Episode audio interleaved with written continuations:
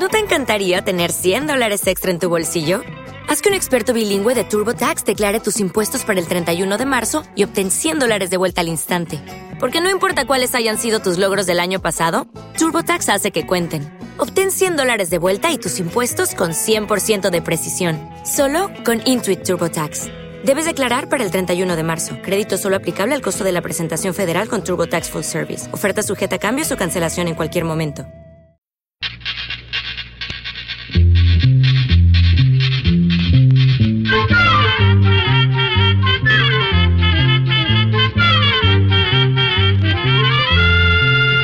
Llegó pa' todo, llegó la escuela, llegó la escuela, llegó por radio.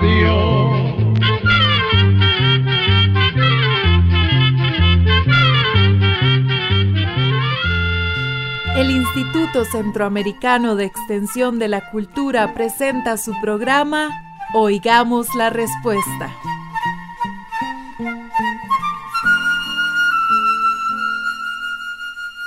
La última vez que conversamos, usted me contó cómo nacen las estrellas que vemos en el cielo, pero yo todavía quiero preguntarle muchas cosas. Adelante con sus preguntas, don José.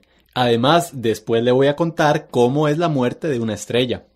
Don Rafael, usted me ha dicho que en las estrellas, igual que en nuestro Sol, se producen continuamente unas tremendas explosiones. Así es, don José. Y de esas explosiones es que viene la luz de las estrellas. En el caso del Sol es tan cerca nuestro que no solo vemos la luz de las explosiones, sino que nos llega su calor. Digo yo, ¿el parpadeo de las estrellas será por las explosiones? Porque usted ha visto que algunas parpadean. No, el parpadeo de las estrellas se debe a que la luz que viene de las estrellas tiene que pasar por las capas de aire que rodean la Tierra. Ese aire está en movimiento, lo que hace que la luz de la estrella se desvíe en diferentes direcciones y parece como si parpadeara. Don Rafael, ¿las estrellas tienen nombre? Porque yo he oído hablar del arado, de las tres Marías. Las estrellas a veces parecen formar figuras en el cielo, y por eso la gente les ha ido poniendo nombre a algunos grupos de estrellas. ¿Y por qué le han puesto a unas las siete cabritas? Las siete cabritas es una vieja historia que cuenta cómo un lobo se comió unas cabritas que se habían quedado solas en su casa. ¡Qué historia más triste! Pero termina bien, porque después llega la madre de las cabritas, le abre la panza al lobo y las siete salen vivitas y coleando. ¡Qué montón de cosas sabe usted, don Rafael! Yo siempre trato de preguntarle algo difícil, pero usted se las sabe todas. Y bueno, don José, sigue intentándolo. Bueno, aquí voy con esta que se me acaba de ocurrir. Usted me dijo al principio que las estrellas se parecen mucho a las personas, ¿verdad? Sí, así es. Nacen, viven y mueren como los seres humanos. Yo creo que, por más que las estrellas se parezcan a nosotros, hay algo en que definitivamente nos diferenciamos. ¿Y eso qué es, don José? Bueno, yo nunca he visto una estrella con pareja. No, cuesta mucho verlas porque desde aquí parecen una sola, pero aproximadamente la mitad de las estrellas que vemos en el cielo son en realidad dos estrellas que se mantienen juntas. Son las estrellas binarias. No le puedo creer. ¿Y nuestro Sol también tiene pareja? No, el Sol es una estrella solitaria. Bueno, Esperemos que no le dé por buscar pareja, porque tamaño problema nos podría armar a todos. Pero dígame otra cosa. ¿El Sol es una estrella grande o pequeña?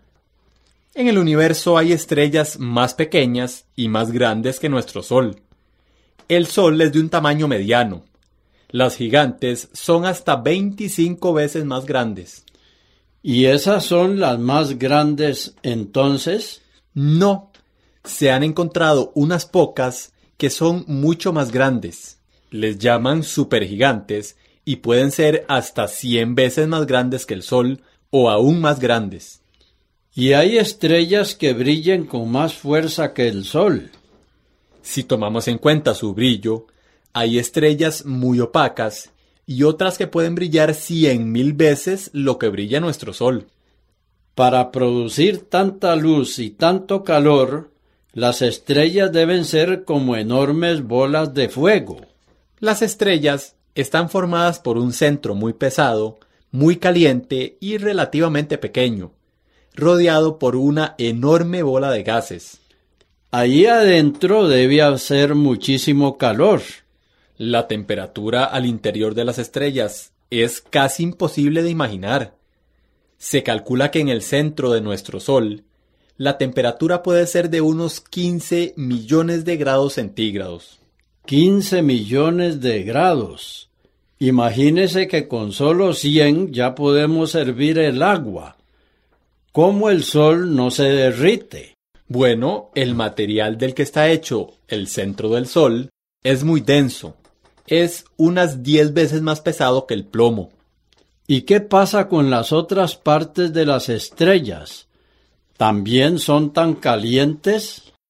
Si pudiéramos viajar por el interior del Sol, veríamos que a medida que nos alejamos del centro, la temperatura es menor y cada vez los gases son más livianos. Envíenos sus preguntas al apartado 2948-1000 San José, Costa Rica. También nos puede contactar al correo electrónico isq.org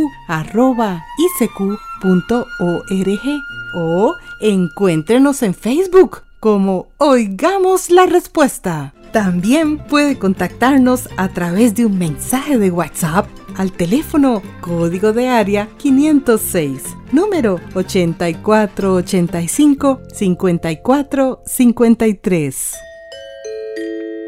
En la superficie del Sol hay unos 5000 grados de temperatura. Bueno, pero me imagino que en algún momento se le debe acabar el gas a la estrella.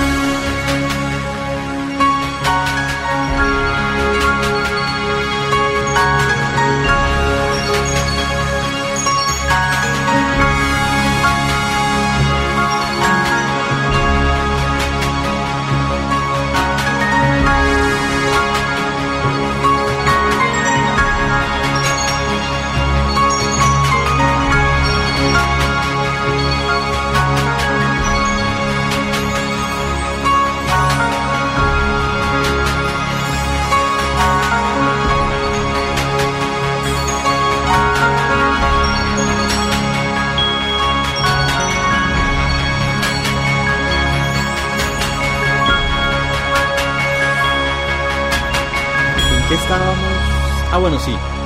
Mire, mientras la estrella tiene suficiente gas hidrógeno para quemar, se mantiene estable, lanzando continuamente su energía al espacio.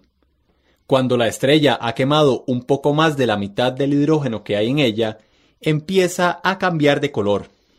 Yo he notado que algunas estrellas son más blancas y otras más azuladas. La mayoría son muy brillantes y producen una luz blanca o azul, pero algunas se ven más rojizas o amarillentas.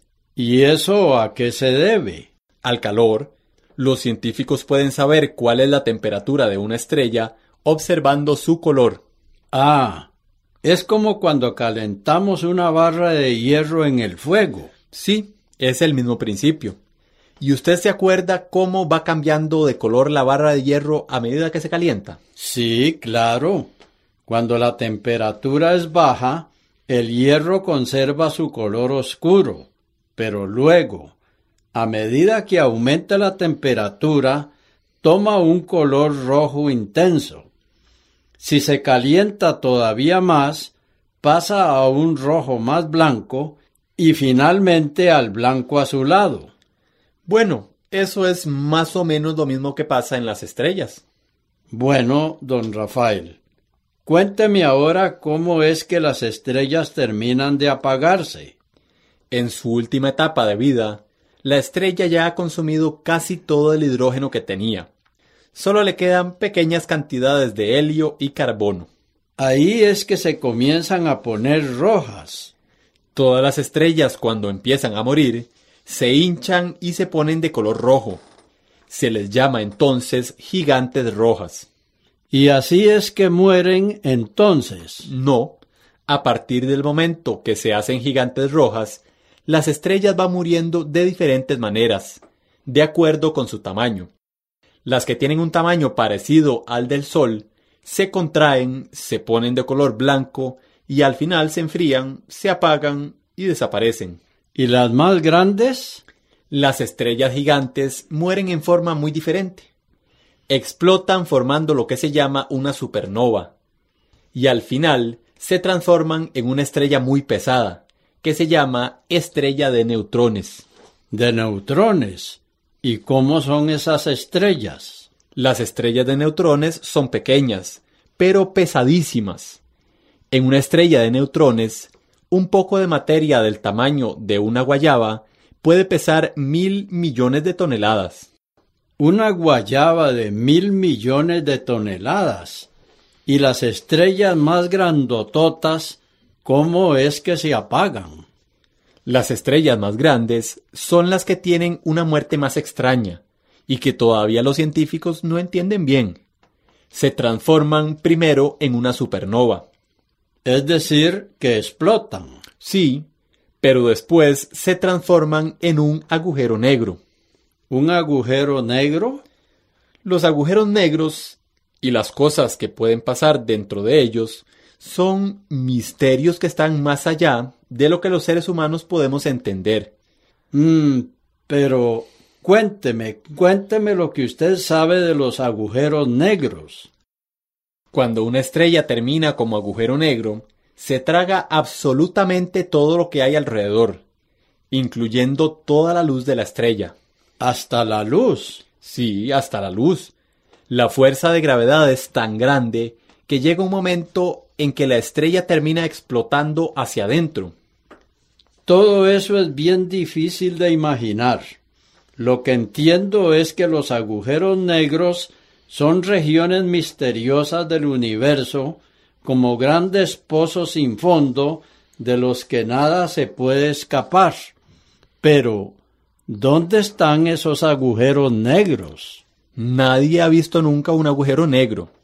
Los científicos han llegado a aceptar que esos lugares deben existir porque de otro modo no se explicarían muchos fenómenos del universo. ¿Y qué pasaría con algo que cayera en un agujero negro? Bueno, eso se lo cuento después de que termine esta canción.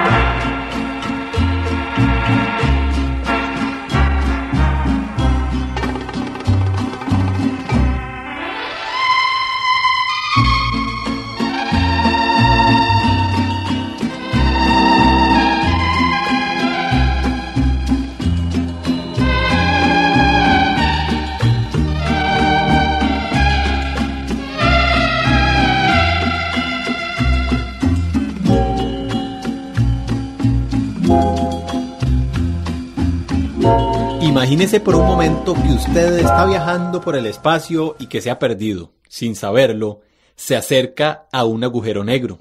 Bueno, muy bien. ¿Qué siento cuando me acerco a ese lugar? Al principio no sentiría nada extraño, solo que está cayendo en una gran profundidad. Como si me estuviera tragando el mar. Sí, pero de pronto empieza a sentir que unas partes de su cuerpo caen más rápido que otras. Eso no puede ser. Si yo me caigo, todo mi cuerpo cae a la misma velocidad. Pero en un agujero negro, si está cayendo de pie, sus piernas se separan de su cabeza de una forma extraordinaria. Es decir, que quedo largo como un espagueti. Algo así. Antes de irse al fondo, la luz todavía le llega. Puede seguir usando la vista. Pero como los rayos de luz se doblan al absorberlos el agujero negro, podría ser que viera cosas que pertenecen al pasado. ¿Qué pasa cuando a uno se lo termina de tragar el agujero negro? Bueno, algunos científicos dicen que uno podría terminar en otro universo. Qué susto me ha pegado usted con esa historia de los agujeros negros. Espero que nunca me toque pasar cerca de uno de esos huecos. Otra pregunta, don Rafael. ¿Cuánto tiempo vive una estrella? Cuanto más grande es la estrella, menos tiempo vive. Las estrellas que son 20 o 50 veces más grandes que el Sol solo viven unos cuantos millones de años. Las estrellas pequeñas viven muchos millones de años más. ¿Y eso por qué? Porque las estrellas más grandes son más calientes y queman su combustible más rápido. En cambio, las estrellas pequeñas, por tener menos temperatura, tardan mucho tiempo más en agotar los gases que las componen. Y a nuestro Sol, ¿cuánto tiempo de vida le queda? Nuestro Sol está en la mitad de su vida. Nació hace unos cinco mil millones de años y le quedan otros tantos años más de existencia. ¿Y cómo va a ser el fin del Sol? Primero se transformará en una gigante roja. Se hinchará tanto que su atmósfera podría absorber varios planetas del sistema solar, incluyendo la Tierra. Después se contraerá y tomará un color blanco para apagarse y desaparecer para siempre. ¿Y la Tierra? Mucho antes que el Sol desaparezca, la Tierra perderá el aire y el agua, que se irán hacia el espacio. Es decir, que todos los ríos y los océanos se secarán. El calor será en un momento tan grande que las rocas se derretirán. Don Rafael, en eso de si las estrellas se parecen o no a nosotros, ¿verdad que las estrellas no se pueden reproducir? Porque, según usted dice, el Sol va a desaparecer, pero no se va a reproducir. Bueno, de alguna manera sí hay una forma de reproducción en las estrellas. Ah, sí. Muy bien. Cuénteme nomás, a ver si me convence. ¿Se acuerda cómo se mueren las estrellas más grandes? Sí, son las que explotan formando una supernova. Bueno, la explosión que se produce es tan grande que pone a circular a una gran velocidad el polvo que se encuentra flotando en el espacio. Esa fuerza de la explosión, que es como un viento terrible, hace que el polvo se caliente y entonces comienza otra vez lo que le contaba el otro día. En las nubes de polvo y gas se van formando una nueva estrella. Caramba. Parece que es en serio que las estrellas y los seres humanos nos parecemos. Sí, porque en realidad las estrellas nunca mueren del todo, y los materiales que las componen, como el hierro, el carbono y el oxígeno, se transforman en otros cuerpos. Igual nos pasa a nosotros, porque después de la muerte nuestro cuerpo se transformará en otros seres como los pastos, las flores y los animales del campo. Es la maravilla de la creación, don José. De todo lo que usted me ha enseñado sobre las estrellas, don Rafael, lo único que no me gusta es que algún día el sol se va a apagar. ¿qué va a ser de los hombres y las mujeres que estén en este momento en esta tierra? Don José, todo eso pasará dentro de unos cinco mil millones de años. Eso está tan, pero tan lejos que ni siquiera podemos imaginarlo. Sí, es verdad para nosotros, criaturas pequeñas y mortales, el fin del sol está tan lejano que es como toda la eternidad. Y así llegamos al final del programa del día de hoy. Mándenos sus preguntas al apartado 2948-1000 San José, Costa Rica. También puede enviarnos sus preguntas al correo electrónico icq.org o encuéntrenos en Facebook como Oigamos la Respuesta. Recuerde que comprender lo comprensible es un derecho humano.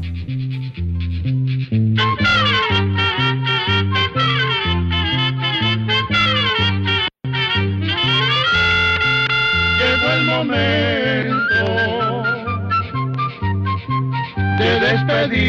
Se va a la escuela, se va cantando